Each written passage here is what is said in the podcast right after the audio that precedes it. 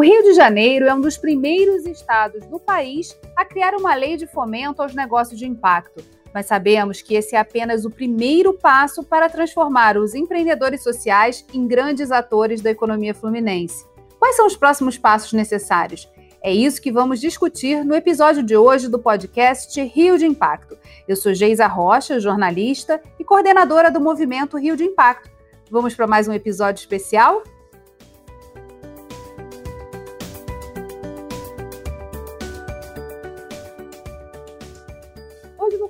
Esse papo tão importante para o futuro dos negócios sociais e também do nosso Estado. Já adianto que não existe fórmula mágica, mas um dos caminhos é olhar para o que as organizações nacionais e internacionais têm para nos ensinar. Por isso, nesse episódio do Rio de Impacto, vamos falar com representantes da N Impacto e do Sistema B, além de conversar com organizações sediadas no Rio, como o BNDES e a FAPERJ. Mas antes, vou explicar rapidinho o que é o movimento Rio de Impacto para quem ainda não conhece, nosso grupo é formado por organizações intermediárias do ecossistema dos negócios de impacto no estado do Rio. Essas instituições têm como missão fortalecer e facilitar a implementação de políticas públicas de apoio a empreendedores sociais. Nosso objetivo como movimento é conectar esses atores e nosso podcast é mais uma forma de fazer isso. Vamos começar a nossa rodada ouvindo José Alexandre Cavalcante Vasco, representante do Lab de Inovação Financeira, coordenado pelo Banco Interamericano de Desenvolvimento, o BID. O Lab tem sua atuação voltada para a análise dos mecanismos financeiros capazes de apoiar os negócios de impacto. O José Alexandre também é superintendente de proteção e orientação aos investidores da Comissão de Valores Mobiliários, a CVM e vai nos atualizar hoje sobre o trabalho que o Lab vem desempenhando para mapear os atores dos negócios de impacto e o papel da CVM no setor.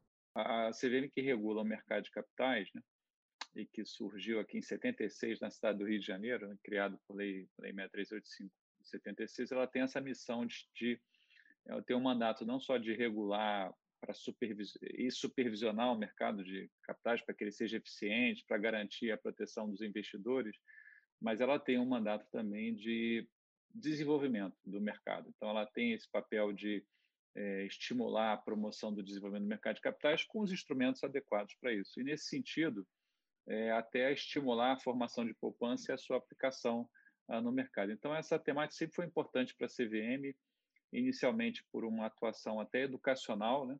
Que é, em 98 foi criada essa superintendência que eu atualmente, desde 2005, eu é, lidero, que é, foca não só na proteção, como também na educação do investidor. E o nosso passo no Lab de Inovação Financeira, em 2017, com o BID, né, e depois, em, no mesmo momento, com a BDE, e depois se juntou a GZ, essa, essa união aí de quatro forças, que hoje resultou num laboratório de inovação financeira, que é um laboratório de finanças sustentáveis é, e que reúne aí hoje cerca de 203 ou 204 entidades e mais de 600 pessoas. É a maior plataforma é, público-privada para discussão de finanças sustentáveis no Brasil, o que inclui o tema aqui da nossa é, discussão, que apresenta várias é, é oportunidades para o mercado de capitais desenhar um papel.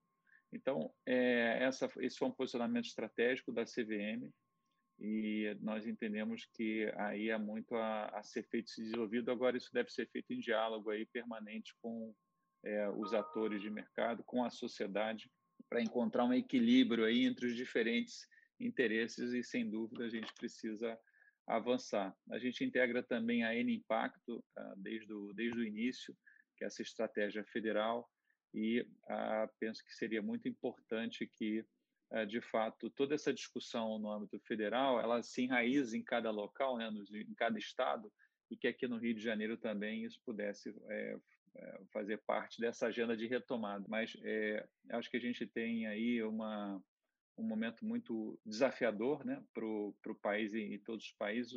Como se fala, após Covid, vai encontrar países todos mais é, pobres e mais, é, mais desiguais, possivelmente, é um desafio enorme. É, é, e aí, como nós estamos discutindo aqui no caso do Rio de Janeiro, isso não deixa de ser verdade em relação ao Rio, que tem desafios específicos. Então, eu, eu penso que a inovação financeira e esse diálogo, até que você promove aí com muita competência, é o, a solução para encontrar é, os caminhos uh, para financiar a retomada do crescimento aí no, no, no nesse estado, no nosso estado, uh, de uma forma aí alinhada aí ao desenvolvimento sustentável. Eu acho que tem uma oportunidade incrível para a infraestrutura sustentável. Há muitas oportunidades de investimento de investidores estrangeiros que sinalizam isso para a CVM, estão em busca de ativos. É, o regime de mercado de capitais é um regime bem regulado, com bastante segurança. Então, mas é importante que existam projetos, né? Que estão na ponta, no local, tem o projeto para receber o recurso, que ele esteja alinhado. Então, é, eu, isso passa também por um pouco de educação financeira, não só a educação financeira da população em geral, mas é esse, esse, essa compreensão das possibilidades, como fazer de todos os atores envolvidos, né? os emissores de valores imobiliários, os agentes e o próprio governo do Estado, que pode ter um papel aí é, importante. Então, é, acho que fica aqui também essa sinalização, é, acho que para um futuro mais é, verde, sustentável, mas a gente tem um caminho para construir aí é, juntos, com certeza. Importante ter esse panorama para planejar o avanço das políticas públicas para o setor. Vasco, só para fechar, você pode nos contar quais são as instituições que participam do Lab? Olha, nós fizemos, é, de fato, o Lab tem quatro grupos de trabalho. É um grupo de trabalho em finanças verdes, um de fintech, outro em riscos ESG e transparência e outro de impacto social, é, que é o, é o tema aqui. E nesse novo ciclo do, do GT de impacto social, nos subgrupos, né, a gente acabou de fechar um ciclo com algumas entregas, então, no primeiro ciclo tivemos muito foco em crowdfunding, né?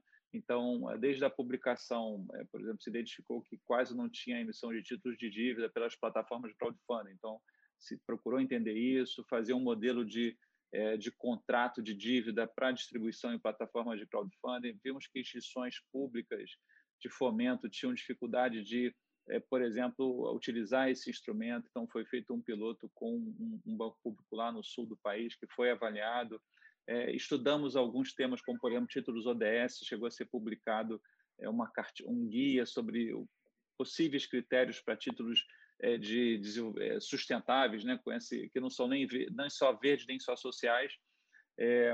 Fizemos várias ações de educação, mas agora, assim, daqui para frente, estudou-se Venture Philanthropy e várias questões que ah, colegas que estão aqui estão envolvidos. Mas, para esse próximo ciclo, é, acho que a gente está olhando aqui, eu vou destacar dois aspectos importantes uh, e bem atuais. O primeiro é como garantir ou como pensar é, em formatos que levem o capital de fato para pequenas e médias empresas né, no país. O, o crowdfunding, uma, é, o equity crowdfunding que a CVM regulou lá, a Constituição CVM de 588, ele é bem utilizado, mas ele ainda não atende todas as necessidades Existem discussões agora sobre a possibilidade de outros arranjos participarem uh, desse, desse modelo de, de financiamento e precisa fazer o capital chegar na ponta. É, o, o, mercado de capitais ele, ele é bastante diverso, ele, mas tem aí um, um vale né, entre ali o crowdfunding e as emissões em bolsas que não em bolsa que não não está plenamente atendido. Então esse vai ser um dos temas e acho que vai ter um espaço para não só para pequenas, como para médias empresas também.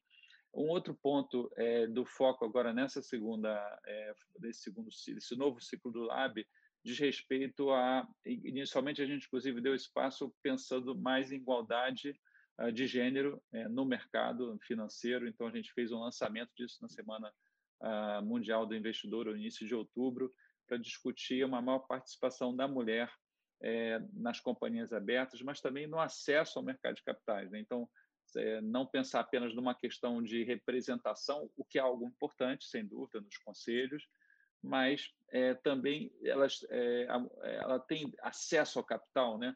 A maior parte, todo mundo sabe que a maior parte das, da, quase 95%, eu acho, da, do, dos beneficiários do Bolsa Família são mulheres, elas são mães de família, já recebem recursos, elas são empreendedoras. Como também levar o capital para elas. Né? Tem alguma coisa que a gente possa fazer? Tem questões de educação financeira? Então, isso estava sendo discutido. Mas é, esse foco, e com um foco no curto prazo, no médio prazo, pensando em questões é, é mais ligadas à igualdade racial e depois populações tradicionais como indígenas, ribeirinhos e outros, outras populações que talvez não sejam bem atendidas. Né? Eu tive eh, no Tapajós algumas vezes, a gente está com um projeto piloto e a gente vê que o capital não chega, não chega o recurso, então a pessoa está ali na Amazônia conservando e não consegue ter acesso. Então, a gente pode citar vários exemplos. É, essa agenda de, de aí um pouco mais de diversidade, ela também é um dos temas e acho que é, ganhou, sem dúvida, nesse momento, muita importância Uh, uh, enfim, na, na, nossa sociedade. Então, vamos pensar nessa inclusão nas, nas, nas companhias, como pensar da não A CVM não tem poder de determinar nada nesse sentido de competência. Nosso, nossa competência é mais de determinar a, a prestação de informações aos investidores, melhores práticas. Essa é a nossa é, pegada, mas vale a pena estudar a questão do acesso ao capital, aos recursos por meio do mercado de capitais para esses grupos que hoje é, têm menos acesso. É sempre importante ficar de olho nas políticas nacionais, já que elas impactam diretamente no desenvolvimento da nossa visão regional de políticas públicas. Todos esses atores combinados são os que permitem o desenvolvimento do setor, resultando em bom ambiente de negócios para os nossos empreendedores. Agora vou passar a bola para o coordenador da N Impacto, Lucas Ramalho Maciel. Começamos falando da estratégia nacional. Então eu queria, Lucas, que você explicasse como funciona essa grande rede que é a Impacto. De forma conceitual, a gente tem trabalhado em três grandes vertentes sobre o papel do governo no fomento ao tema dos negócios de impacto, né? É, a gente trabalha em três grandes áreas. Uma, o governo trabalhando como comprador dos negócios de impacto. O outra frente é o governo trabalhando como regulador do, do, desse ecossistema. E o terceiro é, é, o governo trabalhando como fomentador, né? Então, quando a gente fala em, Estado atuando como comprador dos negócios de impacto, a gente está principalmente preocupado sobre como que a gente insere alguns critérios de sustentabilidade nas compras públicas, né? É, ou, ou, então como que a gente compra empreendimentos que é, como que a gente compra de empreendimentos que geram impacto social uh, e ambiental positivos, né? E aí é sempre bom a gente lembrar que esse tema de compras públicas ele é estratégico. Né? Por exemplo, é, ele representa quase 13% dos países, do PIB dos países que participam da OCDE. É muito significativo o peso do, de compras públicas. Né? É, quando a gente pensa em, em, países da América Latina, isso pode chegar até 14% do PIB. Né? Aqui no, no Brasil, se estima que é, o, o o setor de compras públicas é, represente cerca de 12%, aí, considerando nos três níveis, né, munici no nível municipal, estadual e nível de união. Ou seja, o papel das compras públicas é muito estratégico para qualquer setor que pretenda crescer. É, investir nessa área, sim, é, é, é, importante. Pode ser um diferencial para que um setor cresça ou não, né? E o Brasil ele tem muita experiência no setor de compras públicas, né, como instrumento de fomento a determinados setores, né? É, por exemplo, a gente tem experiência com a indústria nacional, né, produtos de, de, de origem conteúdo nacional tem um tratamento diferenciado nas compras públicas. É o caso do tratamento diferenciado que a gente dá para as micro e pequenas empresas também, usando as compras públicas para fomentar esse setor. Os produtos da agricultura familiar, por exemplo, o PAA, né, o PENAI, é, de alimentação escolar, né, os produtos orgânicos, todos são alguns exemplos de setores que foram fomentados pelo setor de compras públicas, né? E acho que a gente tem que avançar nessa área, sim, é, deveria dar um tratamento diferenciado, sim, para negócios de impacto, é, porque os negócios de impacto, ao gerarem efeitos positivos na sociedade e no meio ambiente, acabam por diminuir a demanda pelo Estado em ações mitigadoras, sejam ações mitigadoras de problemas sociais, sejam de problemas ambientais. Então, em tese, deixaria é, diminuiria a pressão por recursos públicos na, nas, nessas áreas. Então, acho que faz sentido a gente pensar em um tratamento diferenciado que fomente o setor. Agora, é claro que essa é uma agenda muito longa, a gente tem tido alguns contatos, a gente tem tido uma agenda ampla com, com a SEGES, com a Secretaria de Gestão no Ministério da Economia, tem uma longa agenda, um longo caminho a ser trilhado até a gente chegar num, numa, numa ação como essa. Um dos grandes desafios é que passa pela questão da, da definição do que são negócios de impacto, como que eles teriam um tratamento diferenciado nas compras públicas e considerando que é um setor muito pequeno ainda, né? Então, são alguns desafios que estão colocados nessa área do, do Estado como comprador, né? E aí isso passa para um segundo para um segundo ponto que é um gancho porque eu queria falar do Estado atuando como regulador, né? Essa seria a segunda grande área que o Estado poderia atuar. É, e aí o Estado ele pode regular mais ou menos, né? Ele pode incentivar mais ou incentivar menos um determinado setor, né? Ele pode engessar mais ou engessar menos, enfim, a depender da burocracia e das regras que são aplicadas a determinado setor, né? Então, em via de regra, assim, quando a gente fala que uma atividade é mais danosa ou mais potencialmente danosa à sociedade, mais regulado é o setor, né? É o caso das vendas de armas ou atividades poluidoras, entre outras, né? No entanto, quando a gente quer, quando a gente pretende estimular um determinado setor, também é possível fazer por meio de regulamentação, né? Eu, eu, queria citar alguns casos, assim, por exemplo, é o caso da inovação, é, o, as startups, né, tem o marco legal das startups que estão regulando o setor de forma a incentivar esse setor, né, o marco da sociedade civil, né, o Miroski, e tem tantos outros exemplos, né, o, que é, é possível, por meio de regras específicas, é, acionar pontos de acupuntura, para usar uma palavra que o Marcel gosta de usar bastante, é, para que esses pontos de acupuntura estimulem o, o desenvolvimento de determinados setores, né? E no âmbito dos negócios de impacto, é, eu acredito que seja fundamental que a regulação do Estado consiga dar uma identidade jurídica própria aos negócios de impacto, né, de forma a diferenciá-los de um outro empreendimento qualquer. Né? A gente tem um PL que já foi aprovado no âmbito da N-Impacto, em todos os setores que estão envolvidos lá na N-Impacto, e que está tramitando no, no Ministério da Economia nesse momento, e que esse PL ele pretende dar uma qualificação jurídica própria aos negócios de impacto, né?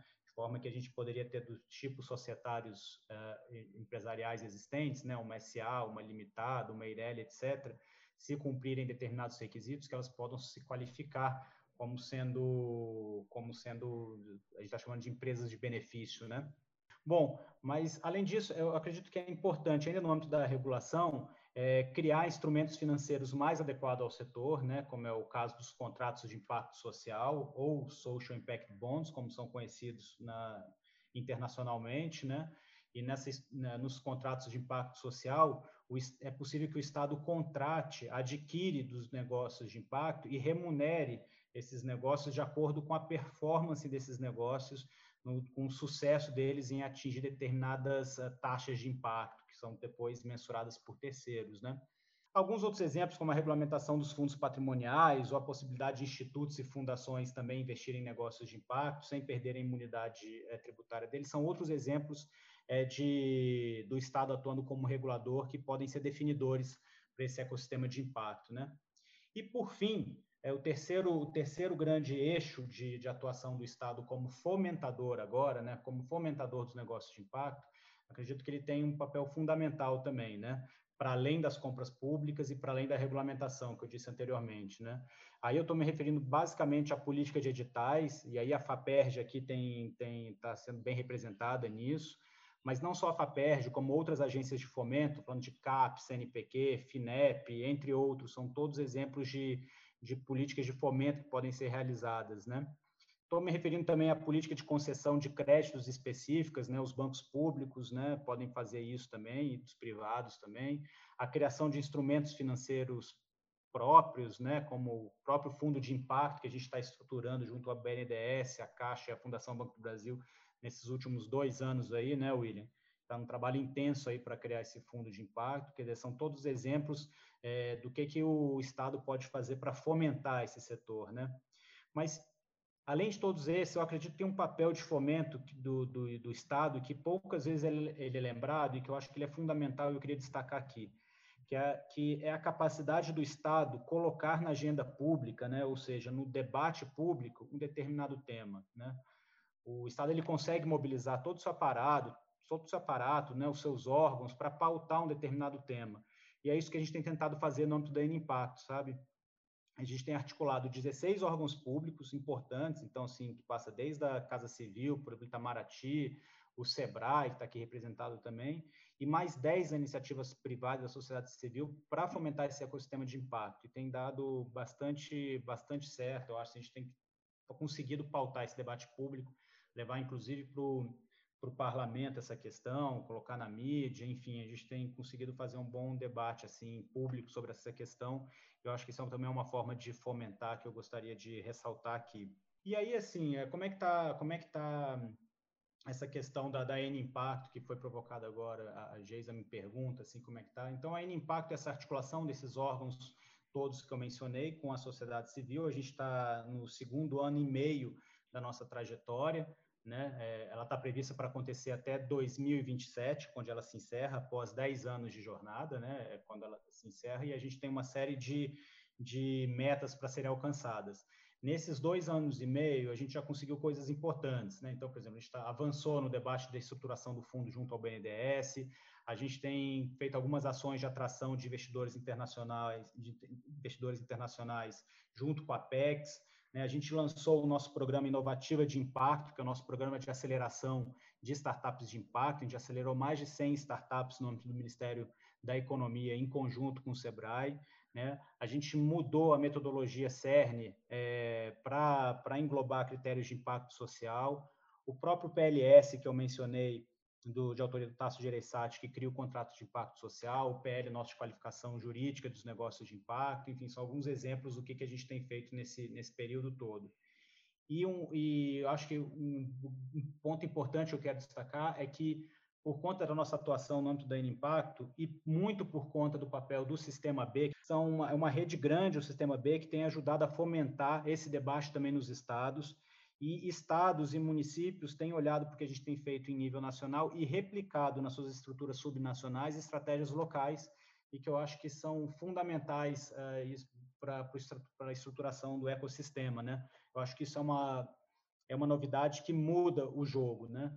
Uh, e a gente está caminhando agora, por conta dessa, pelo surgimento de, de estruturas, sub, estratégias subnacionais de impacto, Estamos pensando na, na, criação de um Sistema Nacional de Investimentos e Negócios de Impacto, que a gente está chamando carinhosamente de Simpacto. A gente acabou de fazer uma, uma oficina, foram três oficinas de cocriação, junto com representantes dos estados, o Rio de Janeiro estava lá presente também, e a gente fez um debate com os gestores públicos e com a sociedade civil que estão envolvidos com as estratégias locais, para a gente começar a pensar é, como que deveria funcionar a nossa estrutura de governança, como é que a gente cria sinergia, como é que seriam os instrumentos financeiros para fomentar esse setor.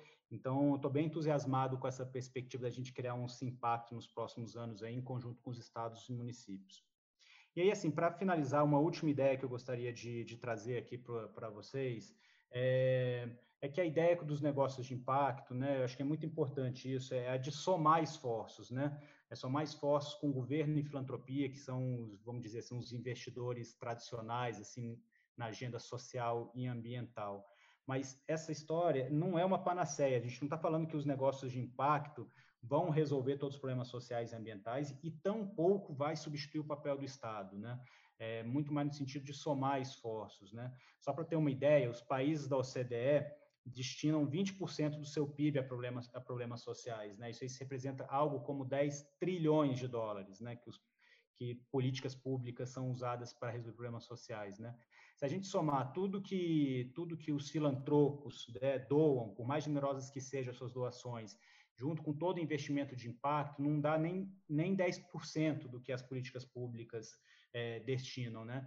Então, é um pouco dessa mensagem que eu queria passar, assim, o que é que o Estado ele tem um papel fundamental na resolução de, de problemas sociais e ambientais e vai continuar tendo. E por isso que é importante estratégias como a N-Impacto, que envolvem o Estado nesse processo, por isso que é importante estratégias locais, como aqui o Rio de Janeiro está fazendo também, para que a gente consiga casar uma, uma agenda aí que envolva o Estado e, e, e possibilite a, a, formação de parcerias com iniciativa privada também para resolver esses problemas, mas sempre, sempre lembrando que o Estado tem um papel preponderante nesse trabalho. Obrigada, Lucas. Como é importante esse trabalho integrado das várias esferas de poder. Vamos ouvir agora William Saab, conselheiro e analista do Departamento de Gestão de Investimentos em Fundos da área de Mercado de Capitais e Participações de Reestruturação de Empresas do BNDES. Vale aqui relembrar que o Rio tem a oportunidade de ter o BNDES sediado aqui, em solo fluminense, e ele tem realizado um trabalho importantíssimo junto à ponta desse ecossistema, que são os empreendedores. O BNDES, claro, fundado lá em 1952, desde então, vem apoiando uma série de projetos e iniciativas que fazem parte da própria característica de ser um banco de desenvolvimento, ou seja, projetos transformadores da realidade social. Esse, essa é uma vertente muito clara do banco. E desde então, uma série de iniciativas foram sendo feitas. Eu destacaria, claro, sem exaurir, iniciativas como o Fundo Social, que já tem mais de 20 anos, o apoio que o BNDES dá com toda a regulamentação da CVM é, em, em, subscrição em cotas né, de fundos de investimento em participações. A gente teve o Criatec e até mais recentemente, infelizmente, no momento atual, a gente teve lançamentos como, por exemplo, de Match Fund, como o BNDES Salvando Vidas. Ou seja, o BNDES sempre está dentro aí da temática de impacto, de resolução de problemas socioambientais, lançando produtos e linhas que possam atender a, a, a temática de impacto. Claro que é, nos idos de 2015, quando a então Força Tarefa de Finanças Sociais, a atual Aliança para Investimentos e Negócios de Impacto, lançou aquelas famosas 15 recomendações, o BNDES foi se aproximando cada vez mais da temática de impacto. Né? Recomendações 15 e 20, e a gente tem notícia que vai ter agora uma renovação para o próximo quinquênio, né? nove recomendações para o quinquênio 2025.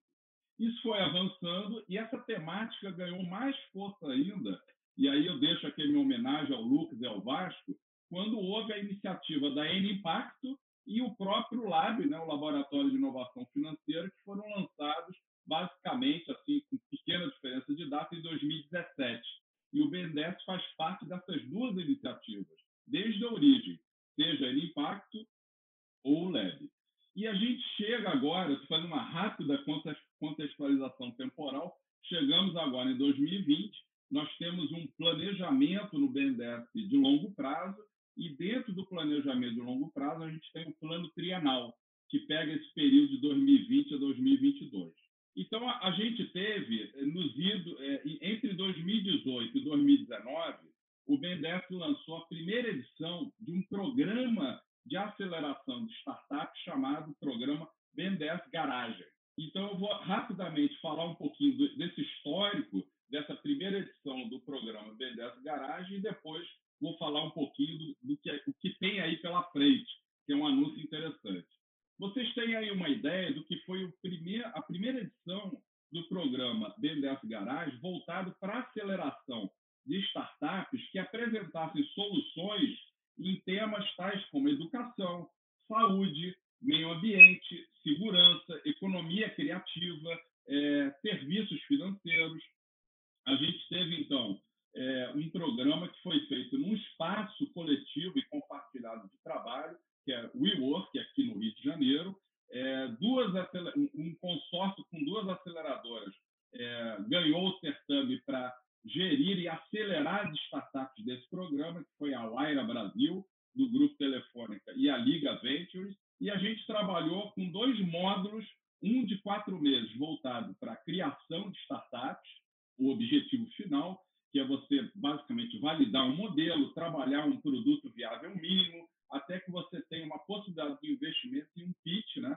Esse modelo de criação de startups voltado quase que para é um, é um módulo de ideação ou de criação de empresas. Ele durou quatro meses, 44 startups foram criadas, com 16 CNPJs criados, com 14 startups iniciando faturamento, um aumento de faturamento consolidado da ordem de 400 mil reais, e tivemos também um módulo de aceleração de startups que durou seis meses, voltado basicamente para aquelas startups que já tinham um produto e queriam escalar, queriam acelerar, ou seja, gerar um, um, uma comercialização mais ativa de seus produtos, é o scale-up.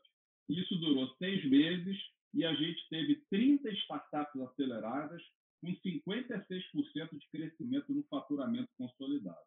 Agora, houve, afora as startups, a gente teve outros resultados derivados desse programa. Por exemplo, no caso do, do BNDES, do programa BNDES Garage, na primeira edição, houve um retorno em termos de mídia espontânea da ordem de quatro vezes o que era esperado. Alguns negócios foram gerados, como, por exemplo, é, dois grandes acordos celebrados com gestores, né, dois TMX, é, uma, uma, um financiamento através do cartão BNDES, uma outra prova de conceito que também foi firmada no âmbito desse programa.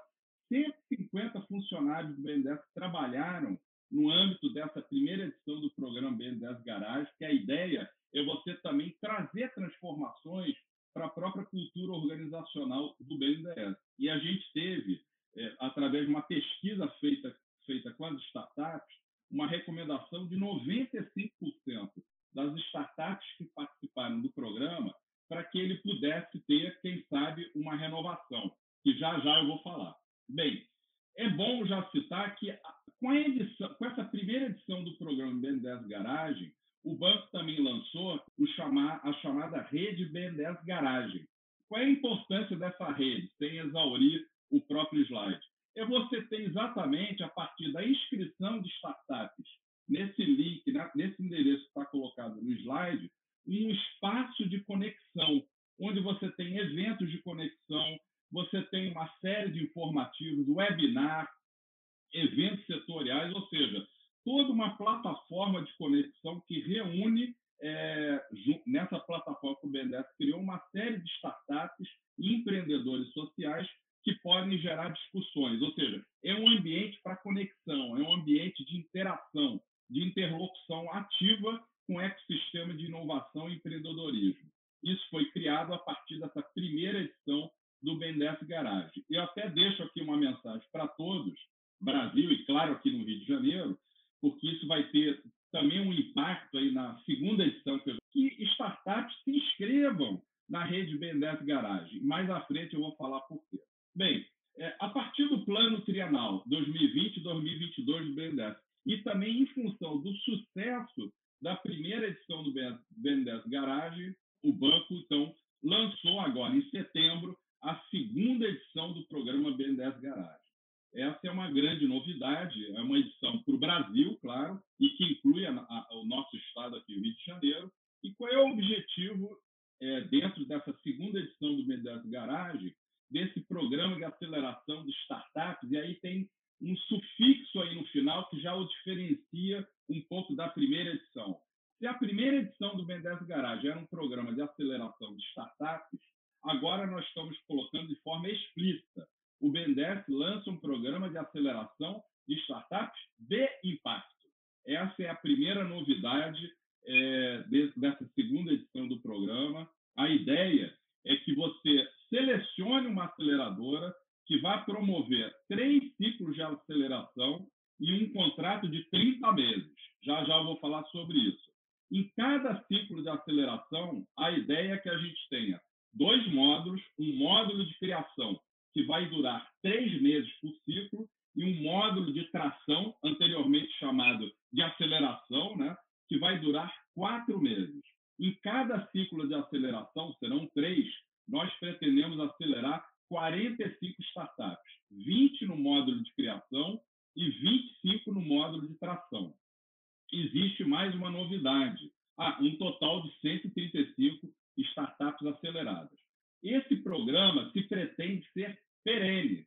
Então, nós estamos lançando agora a segunda edição do programa BNDES Garagem e há uma intenção do BNDES que isso seja algo perene, permanente, algo que o BNDES vai apoiar de forma consolidada e perene. E mais uma novidade: o programa de aceleração, quando ele for presencial, ele será realizado dentro do BNDES. Isso é uma outra novidade. É um programa de aceleração que será operacionalizado na própria sede do BNDES. A ideia é que nós possamos acelerar startups de impacto, ou seja, o objetivo é que você tenha um impacto social e ambiental mensurado, né, conectado os 17 Objetivos de Desenvolvimento Sustentável, né, e que você tenha aquelas, aqueles três blocos tradicionais de um programa de aceleração, ou seja, metodologia de aceleração muito bem estabelecida, com acompanhamento coletivo e individual com as startups, todo aquele bloco de educação, workshops temáticos, eventos setoriais, inclusive webinar para os usuários da nossa sociedade e, claro, que os eventos de conexão, que vão envolver é, uma série de entidades, governo, investidores, é, órgãos privados. Claro que também vamos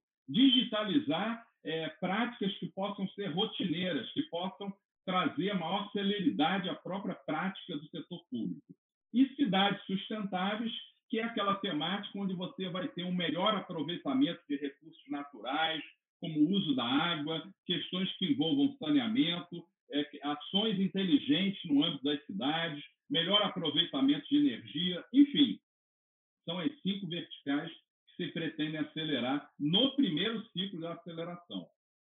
Aqui é uma rápida ideia que a gente pretende também, claro, é, fazer junto à aceleradora uma série de parcerias. A ideia é que o BNDES colete junto às entidades especializadas quais são os grandes desafios setoriais, mapeados ou não, para que a gente possa resolver uma série de problemas sociais e ambientais naquelas cinco verticais e, claro, trazer também a própria contribuição do próprio pessoal do BNDES, que tem alguma experiência nessas verticais. Uma rápida explanação do cronograma. E aqui uma, é bom até comentar para vocês: lançamos no dia 9 de setembro o edital, e estamos nesse momento aqui, segunda quinzena de novembro, divulgação das, das aceleradoras candidatas selecionadas para a segunda fase. Nós tivemos, aliás, só para dar um destaque, ontem, é, no, no próprio site do BNDES, as seis aceleradoras que foram selecionadas para a segunda fase de avaliação, elas foram divulgadas no site do BNDES. Isso no dia de ontem. Espera-se que na primeira quinzena de dezembro desse ano, ela, essas seis aceleradoras já selecionadas participem nessa segunda fase de avaliação é, de seus pitches perante a banca de avaliação.